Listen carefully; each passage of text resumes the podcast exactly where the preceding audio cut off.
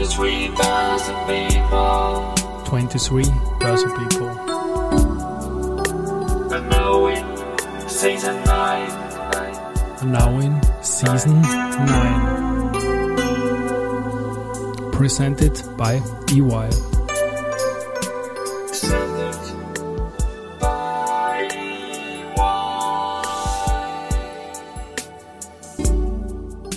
Herzlich willkommen wieder zur Serie 23 Börse People. Und diese Season 9 der Werdegang und Personality Folgen ist presented by EY. Mein Name ist Christian Drastil, ich bin der Host dieses Podcasts und mein zweiter Gast in Season 9 ist Christoph Reiner, Head of Investor Relations und ESG bei UBM Development, Zierer Vorstand und ein Ex-Bulle bei Red Bull. Lieber Christoph, Servus und herzlich willkommen bei mir im Studio. Hallo Christian, schön da zu sein. Ja, ich freue mich. Wir haben ja schon ein witziges, launiges Vorgespräch gehabt, eh wie fast immer, aber das war noch fast besonders launig, ja. Karrierewerdegang-Podcast. Du bist ein Ex-Bulle. Damit, okay, wir, wir kommen noch viel zum Sport, aber wir beginnen mit einem Studium, das dich gleich in mehrere Hauptstädte gebracht hat. Ich sehe da Wien, Rom, Madrid, klingt ja mega spannend. London war, glaube ich, auch ein bisschen dabei. Aber erzähl mal in eigenen Worten, wie es bei dir losgegangen ist und wie du dann in den Kapitalmarkt eigentlich oder zunächst über andere Stationen da uns näher gekommen bist, sagen wir mal so. Ja, sehr gerne. Also ich, wie man es ja an meiner Stimme hört, bin ich in Kärnten aufgewachsen, geboren, ähm, dort zur Schule gegangen und meine erste Station, also universitäre Station, war dann in Wien. Mhm. Habe mich für die WU in Wien entschieden, habe dort mein Bachelorstudium absolviert und äh, bin im Zuge dieses Bachelorstudiums dann auch mal für ein halbes Jahr nach Rom gegangen. Ähm, warum nach Rom? Ich habe in Kärnten ähm, an der Schule auch Italienisch gehabt, habe sogar in Italienisch maturiert und habe mich dann eigentlich entschlossen, ähm, ein Auslandssemester in Italien zu machen, um mein Italienisch noch, noch zu verbessern. Genau, das war eine super Erfahrung, war so meine erste Auslandserfahrung, ähm, die mir sehr viel Spaß gemacht hat. Bin dann wieder zurück nach Wien und ja, die nächste Auslandserfahrung war dann ähm, nach Madrid bin ich dann gegangen. Das war dann aber schon das Masterstudium. Mhm. Und immer große Fußballclubs rundherum. In London war, glaube ich, auch eine kleine Station, oder? Genau, London war ich auch mal ähm, an der LSI. Ähm, da habe ich so einen Kurs gemacht. Ähm, dann, das war schon eher ein bisschen später. Ähm, da war ich schon in der, in der Real Estate Branche und es war sehr spezifisch auf, auf Immobilienmärkte. Spannend sind auch immer die Internships, die meine Gäste machen. Und da sehe ich bei dir äh, im Jahr 2013 eine Sache bei Raiffeisen. Was war das dort? War das in Kärnten? War das in, in Wien im Headquarter? Bitte eigene Worte dazu. Ja, das war in Kärnten. Ähm, das war ein Marketing-Internship äh, in Klagenfurt und meine Hauptaufgabe war es, äh, da zu unterstützen bei Kärnten läuft. Ähm, das ist jetzt so der Lauf-Event Nummer eins in Kärnten. Ähm, da habe ich quasi die Betreuung machen dürfen ähm, von diesem VIP-Zelt, wo alle Kunden von Raiffeisen in Kärnten eingeladen waren. Und das war so wahrscheinlich so mein erster Zugangspunkt zu dem, zu dem Laufsport, ähm, der mir auch sehr interessiert. Und genau, das war so mein erstes Corporate Internship, würde ich sagen. Ich habe natürlich davor schon mit 15, 16 Eis verkauft am See und so. Also habe eigentlich seitdem ich 15 war, jedes Jahr äh, verschiedenste Internships gemacht, um so in alle Branchen mal reinzuschnuppern. Ja, es klingt ja hochspannend und man muss schon sagen, als Läufer, da kommen wir noch später dazu, es ist schon, wenn man da was anderes macht, währenddem alle anderen laufen, dann willst du als nächstes die Laufschuhe schnüren und losrennen, oder? Genau so war das. Also ich habe es mitorganisieren dürfen. Meine Eltern äh, sind beide auch begeisterte Läufer und die sind da mitgelaufen und ich habe gesagt, na, aber im nächsten Jahr möchte ich selber auch mit dabei sein und mir dann danach das Essen schmecken lassen im Zelt.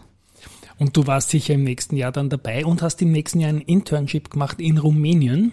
Das hat nichts mit Laufen zu tun. Haslacher, hilf uns da kurz auf die Sprünge, bitte, klingt sehr spannend. Ja, also Haslacher Norik Katimba ähm, kennt vielleicht nicht jeder in Österreich, ist äh, leider kein äh, börsennotiertes Unternehmen, ist aber ein sehr spannendes Familienunternehmen, äh, ist ein Sägewerk, Sägewerkindustrie, die auch äh, Leimbinder etc. produzieren und vielleicht kommen wir dann auch später noch dazu, jetzt ganz interessant wieder mit der UBM in Verbindung sind. Oh, Und die haben ähm, auch ein Investment in Rumänien getätigt, wo sie eine große Farm haben und ich habe dort im Sommer unterstützen dürfen bei der Ernte.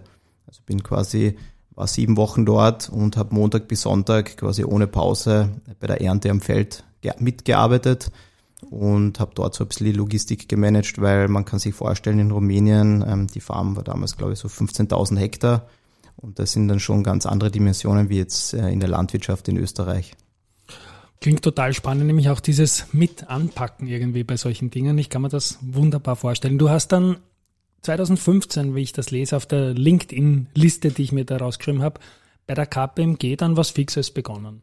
Genau, das war nach der WU, war so mein erster Zugang, wo ich gesagt habe, ähm, ich möchte jetzt auch äh, wirklich einmal was machen, ähm, wo ich mein Wissen von der Universität einsetzen kann. Habe dann in der Wirtschaftsprüfung begonnen, war wirklich so mein, mein erster ähm, wirklich so Corporate Job, äh, wo ich dann in verschiedensten Unternehmen reinschnuppern habe dürfen bei, bei der Wirtschaftsprüfung. Mhm.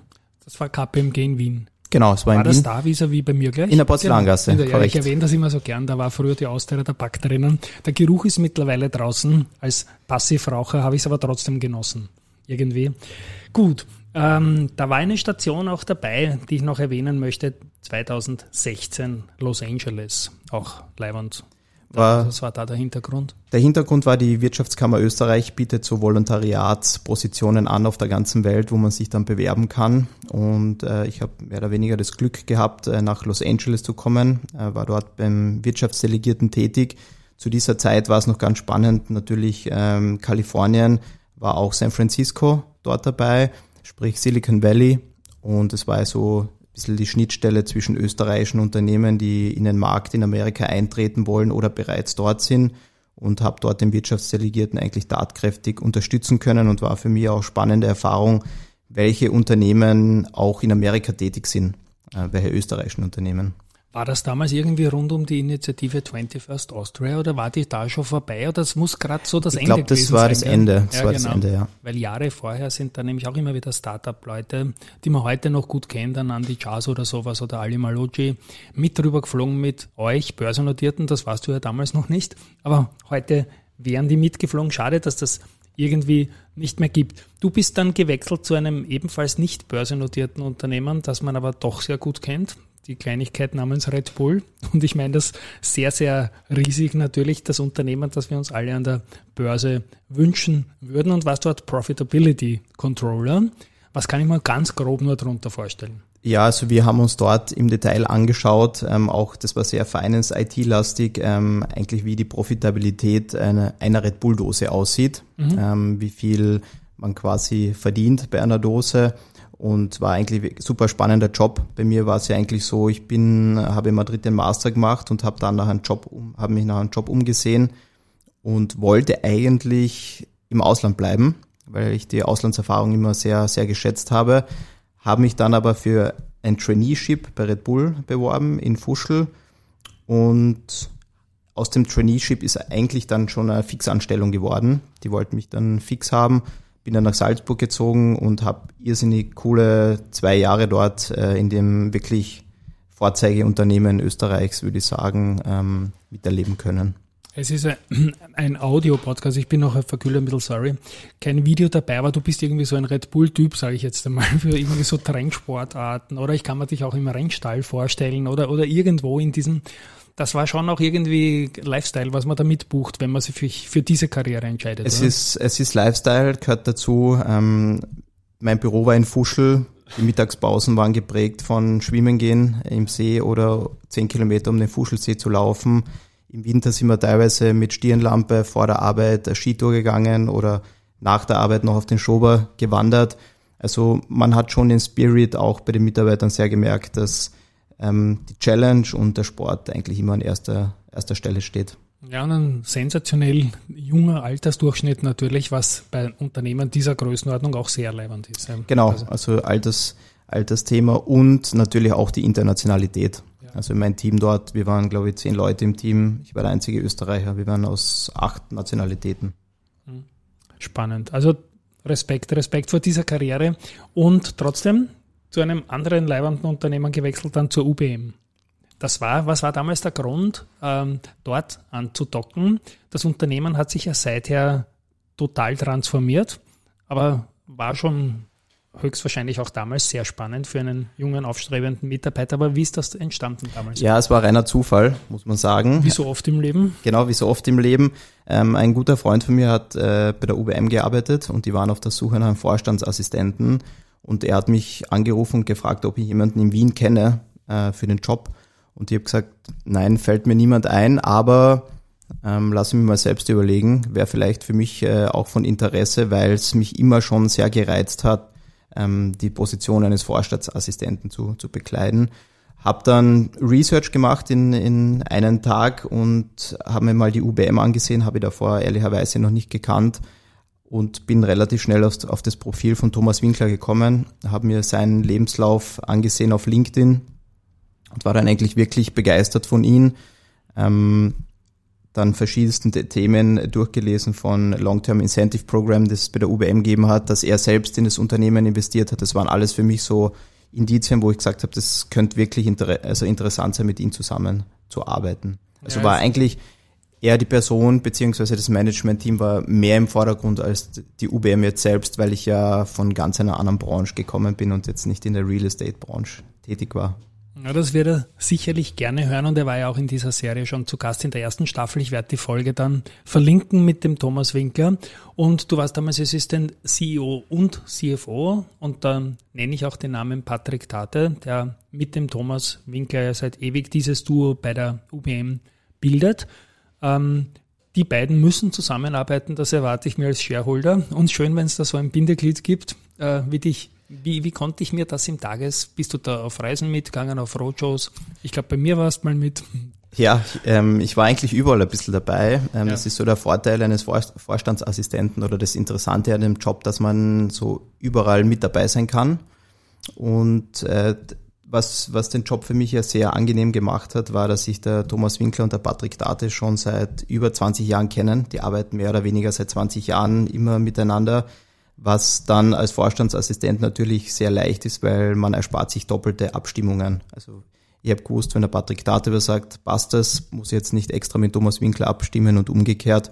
Und war dann eigentlich überall dabei, waren Themen wie Marketingaktivitäten, IR-Aktivitäten, aber auch auf der anderen Seite habe ich damals schon als Assistent äh, die Anleihen der UWM begleiten dürfen.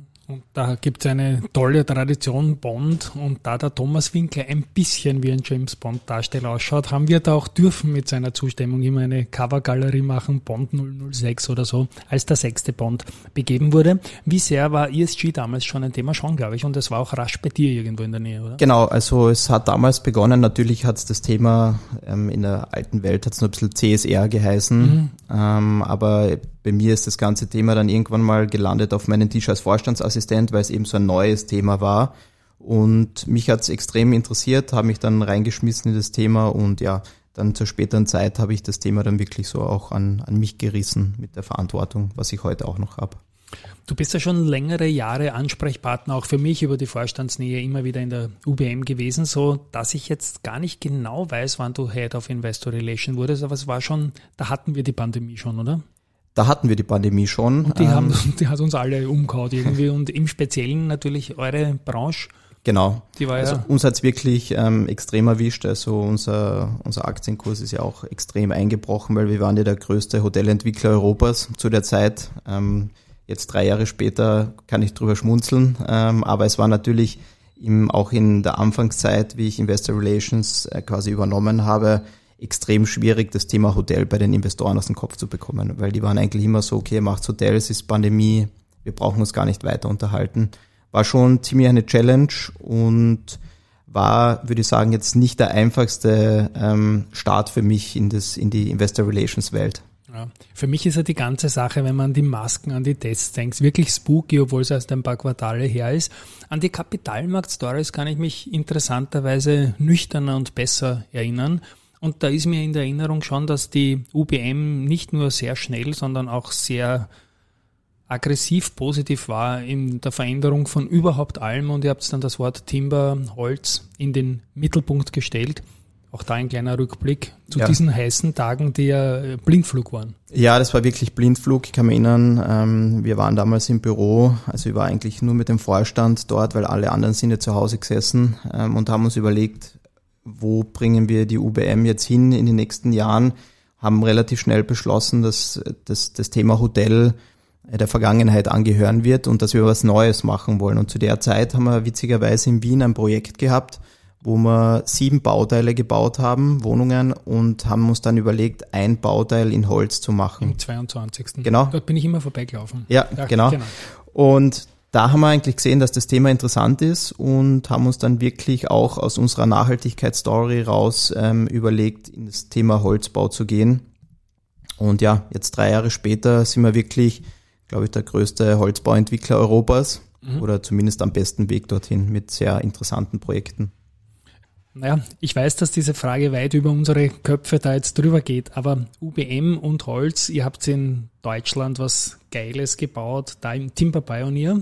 Das klingt doch auch nach einem coolen Unternehmensnamen irgendwo, oder? Fragen da Investoren hin und wieder äh, nach einer noch klareren Benennung auch dieser Aktivitäten?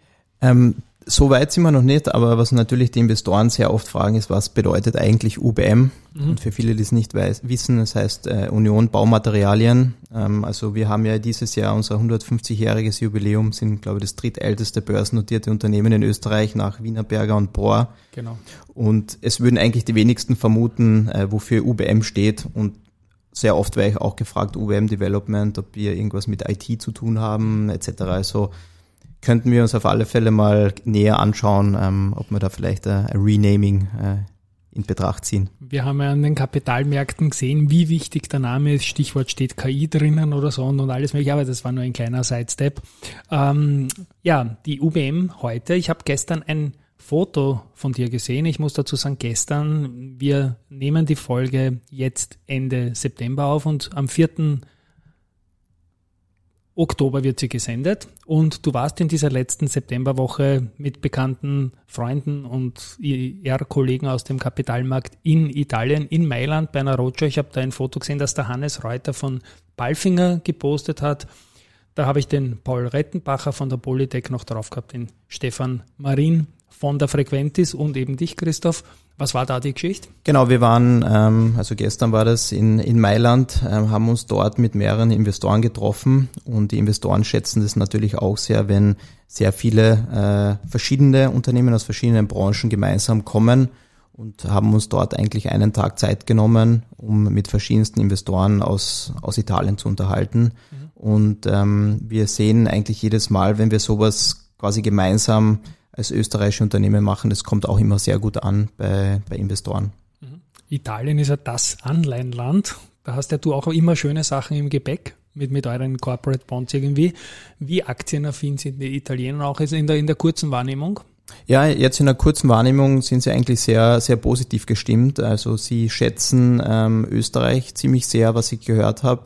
Und ja, schauen wir mal, ähm, ob es Früchte tragen wird, unser, unser Ausflug nach Mailand.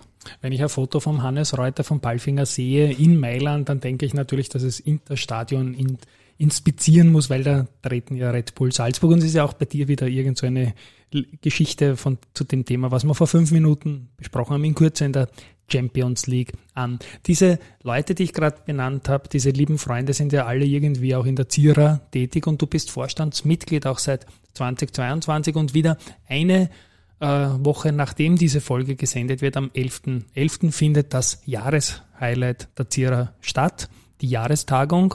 Auch ein da, da ein paar Worte bitte, Christoph, was habt ihr da so als größere Überschrift heuer drüber?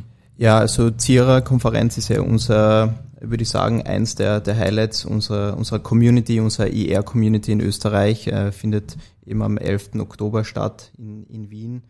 Und unser, oder eins unserer Highlights wird sicher unsere Keynote-Speech werden, weil der Oliver Glasner, also wenn wir schon beim Sport sind, Hab heute ein bisschen. gefragt, wann kommt der Glasner genau? Genau, Oliver. Glasner wird auftreten äh, zum Thema Herausforderungen, wird sicher eine sehr spannende Keynote werden. Und dann beschäftigen wir uns über den ganzen Tag in verschiedensten Panels mit unterschiedlichen Themen. Ähm, dieses Jahr ist sehr viel, also ein, ein Thema, was mir sehr am Herzen liegt, ist so ein bisschen altes Geld versus neue Welt, weil wir haben im, im Vorfeld schon gesprochen, für mich ist das ja immer ganz interessant. Ich bin ja, glaube ich, immer noch der jüngste ähm, Head of ER in Österreich und ich weiß ja wirklich nicht, wie es vor 30 Jahren abgelaufen ist am Kapitalmarkt. Deswegen höre ich auch gerne Podcasts, wo Das willst du doch gar nicht wissen. Ja. Aber, ähm, im Vorgespräch eh. ja, genau. Aber das ist für mich immer ganz interessant, ja. weil so meine erste Begegnung mit Kapitalmarkt war eigentlich nicht so positiv als Kind, weil mein Vater ist immer vom Teletext gestanden und hat da den ganz stundenlang Teletext gelesen und ich habe das als Kind nicht verstanden, was da so spannend ist. Ja.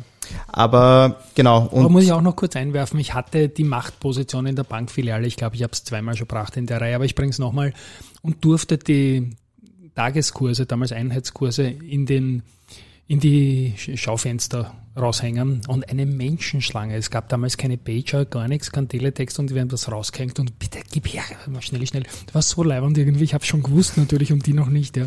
Das war schon eine andere Zeit. Ja, ja war andere Zeit, aber das, das Thema wollen wir eben diskutieren mhm. und dann ist auch äh, ein, ein wichtiges Thema für dieses Jahr ist, ist künstliche Intelligenz äh, in der Arbeit von IR, wie uns das quasi unterstützen kann bei Geschäftsberichten etc künstliche Intelligenz und UBM, weil du gleich da sitzt, kann ich mir e- etliches erahnen irgendwie. Ne? Ist ein Riesenthema auch geworden, oder? Ist ein Riesenthema geworden. Ähm, wie sieht es bei uns aus? Ist natürlich jetzt, wir gehen ja, wir revolutionieren, würde ich sagen, die Baustelle ein wenig, weil wir gehen ja sehr in das Thema Modularität. Ähm, wir wollen eigentlich die Baustelle mehr in die Fabrik verlagern durch unseren Holzhybridbau. Und da ist natürlich das ganze Thema künstliche Intelligenz unterstützt uns auch positiv ähm, bei der Umsetzung von unseren Projekten. Auf der anderen Seite würde ich sagen, jetzt in, in meiner Abteilung in Investor Relation und ESG gibt es natürlich schon Unterstützungen auch beim Geschäftsbericht schreiben etc., wo man sich da der künstlichen Intelligenz ein bisschen bedienen kann. Mhm. Sind wir gleich beim Thema ESG. Ich glaube, mit Holz brauchen wir da nicht allzu viel weiterreden. Das ist die Equity Story, die ist ESG, die ist nachhaltig. Ich weiß aber, dass dir das Thema seit Jahren ein Riesenanliegen ist. Das ist sicherlich auch die Generation und das ist einfach, einfach sehr spannend. Was sind da momentan deiner Meinung nach die größten Chancen und auch Herausforderungen in dem Segment, das ja doch sehr viel Arbeit euch allen auch macht und die Teams sind ja nicht immer riesig groß? Genau, also die Teams sind nicht immer groß. Ich würde vielleicht mit den Herausforderungen beginnen. Ähm, ich glaube, dass es schon sehr viele Punkte gibt, die ein bisschen überbordend sind teilweise. Also es, man muss als Unternehmen sehr viel administrativen Aufwand betreiben. Wenn wir jetzt bei dem Thema ESG-Ratings zum Beispiel sind, da tickt jede Ratingagentur anders und mittlerweile, glaube ich, könnte ich ein, eine Fulltime-Position beschäftigen, nur mit dem Thema ESG-Ratings. Also da, glaube ich, ähm, wird die Challenge in den nächsten oder die Herausforderung in den nächsten Monaten, Jahren sein, dass man sich da ähm, den einen Weg findet, der, der gehbar ist auch für, für Unternehmen, ohne dass das jetzt zur äh, Bürokratie wird. Und die Chancen auf alle Fälle, also wenn ich jetzt wieder auf die UBM zu sprechen darf, also das Thema CO2 ist natürlich für uns ein wichtiges Thema, ähm, das wir aufgegriffen haben, weil es eben zu unserer Equity Story mit dem Thema Holz passt. Aber wir sehen ja, glaube ich, alle, dass auch das Thema Klima, das verändert sich. Man sieht's ähm, am, am eigenen Körper quasi spürt man's, ähm, wie sich da alles verändert in oder verändert hat jetzt in den letzten Jahren und glaube, dass da schon äh, ein paar Sachen gibt, die man, die man lösen kann aus, aus Gesellschaft. Ich verbinde Holz eigentlich mit riecht gut und gefällt mir. Und der Thomas Winkler, der erzählt, es geht ihm auch um die Geräusche rundherum, immer diese Soundkulissen. Ihr baut ja da schräg wie von mir das Leopold-Quartier. Auf das freue ich mich riesig. Auch da mache ich immer wieder Laufabstecher schauen. Ich glaube, es geht was weiter schon langsam. Die Baustelle beginnt sich zu verändern. Genau, also das Leopold-Quartier ist ja unser, unser Trophy-Projekt, würde ich mal sagen, ist das größte Holzhybrid-Quartier in Europa. Oder es wird entstehen, Mixed Use mit Wohnungen.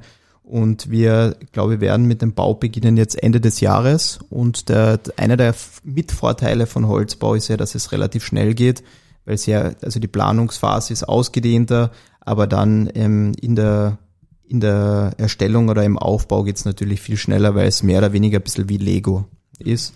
Und wir haben es in, in Frankfurt, da haben wir den Timber Pioneer Projekt gesehen, da könnte man theoretisch ein Stockwerk in, in einer Woche aufziehen. Also das ist schon ein bisschen ein Game Changer in der, in der Industrie, würde ich sagen. Ich freue mich sehr dann auch als Landmark da natürlich in dieser Gegend, in der ich da halt auch wohne und laufend vorbeilaufe. Du läufst auch sehr viel und immer mehr. Ne? Die, die, die Wurzeln haben wir ja schon gehört, wie das damals war beim Raiffeisen Internship, dann Fuschelsee und so weiter ist, glaube ich, eine wunderbare Gelegenheit. Wie geht sich das jetzt aus? Ich lese ja Postings von dir, dass die Distanzen nicht die kürzesten sind. Wir sprechen von Marathon. Genau, also wie ist es zum, zum Thema Marathon gekommen? Also ursprünglich in Kärnten, das war der Startpunkt für meine Halbmarathons, die ich gelaufen bin.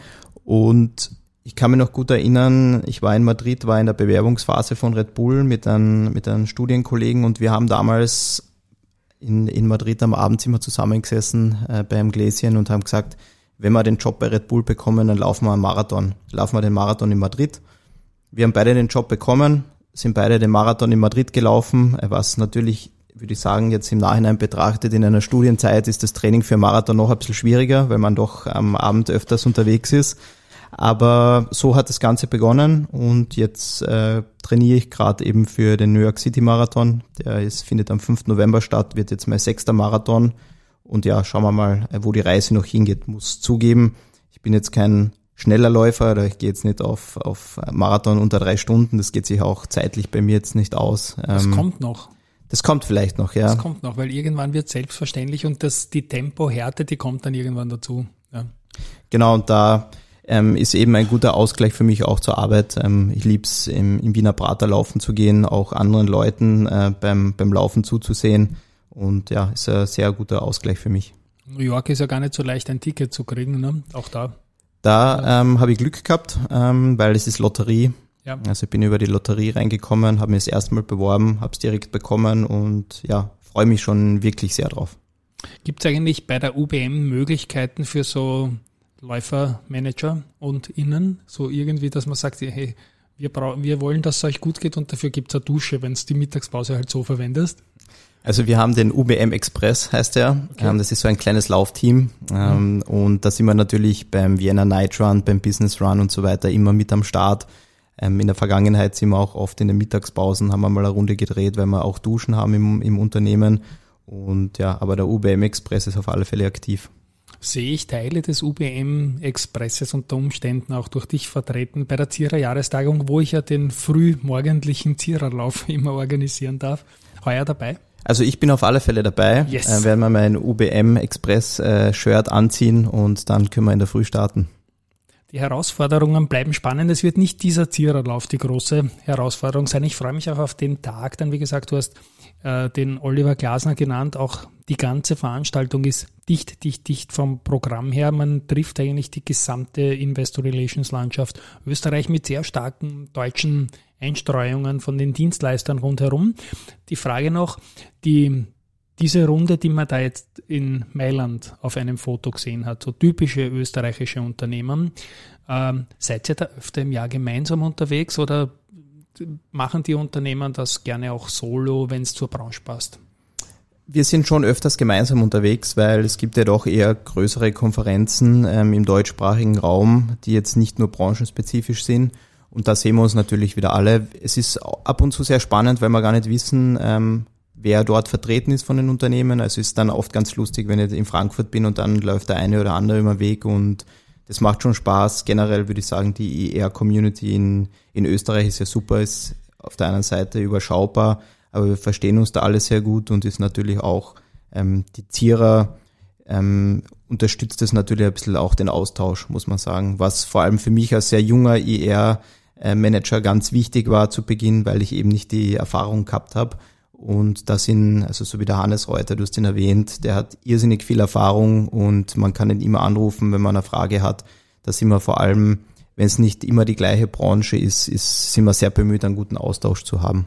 Wichtiger Punkt, den höre ich oft auch von jungen Kollegen, die gerade erst einsteigen, noch gar nicht Head-Off sind mit jungen Lebensalter, dass man sich da intern sehr hilft innerhalb der Kollegenschaft bei Zira, sei es jetzt ein rechtliches Thema oder mit einem Investor. Sehr, sehr, sehr spannend auf jeden Fall. ESG, ihr seid nahe an einem Pure Play dran, sage ich jetzt mal. Du hast äh, die Investor Relations Leitung erst übernommen, als diese Holzgeschichte schon bekannt war.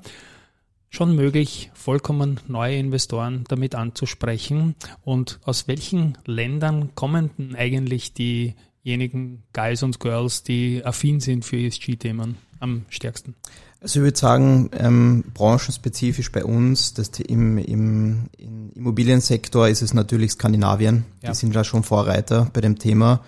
Aber grundsätzlich ähm, muss man sagen, dass das Thema ESG schon sehr in Europa vorangetrieben wird. Sind wir sicher Vorreiter, auch bei der UBM. Und es ist ein bisschen auch das Thema, wie wir schon davor gesprochen haben, über die ZIRA mit dem Thema ähm, Austausch am, am Kapitalmarkt gibt es natürlich mittlerweile auch erfreulicherweise sehr viel Austausch zum Thema Taxonomie, ESG. Und da gibt's, würde ich sagen, auch innerhalb der Zierer gibt schon die jüngere Generation, die sich ja mit dem Thema sehr beschäftigt, die tauschen sich schon sehr regelmäßig auch auf bei dem Thema Taxonomie. Wunderbar. Und die letzte Frage geht wieder ähnlich, die erste Frage.